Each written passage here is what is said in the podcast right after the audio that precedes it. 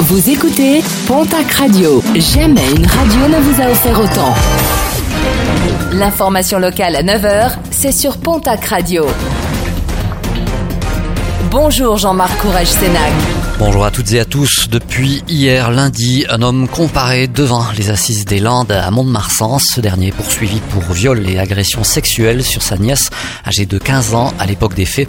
Estimant mériter 20 à 30 ans de prison, il refuse d'être assisté par un avocat afin d'être condamné au maximum. Le verdict est attendu jeudi dans la soirée. Le coup de gueule des euh, agents techniques et des enseignants du lycée Saint John Pierce à Pau, l'occasion de protester contre la suppression prochaine de quatre postes d'agents de personnel technique. Plusieurs autres débrayages sont prévus dans les prochains jours. Ils demandent à la région de revenir sur cette décision. Vers la construction de l'IPREM 2 à Pau, un bâtiment qui devrait naître sur le site de Heliopark. Le laboratoire de pointe spécialisé dans les sciences analytiques et les matériaux pourrait voir le jour d'ici un an et demi.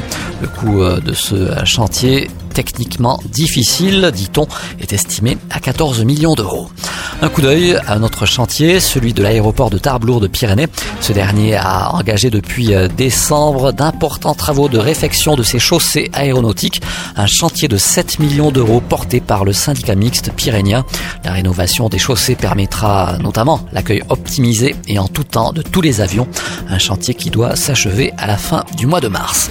En sport rugby, une arrivée au stade Montois, Arnaud Millardi, qui a officiellement été libéré de son contrat par Brive, devrait rejoindre le stade Montois jusqu'à la fin de saison en tant que joker médical.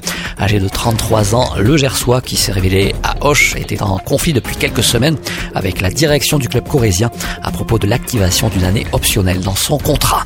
Et puis un appel à l'apaisement, un appel qui sera lancé euh, ce soir par les présidents du Stade Tarbes Pyrénées Rugby et du C. Alan Mezan.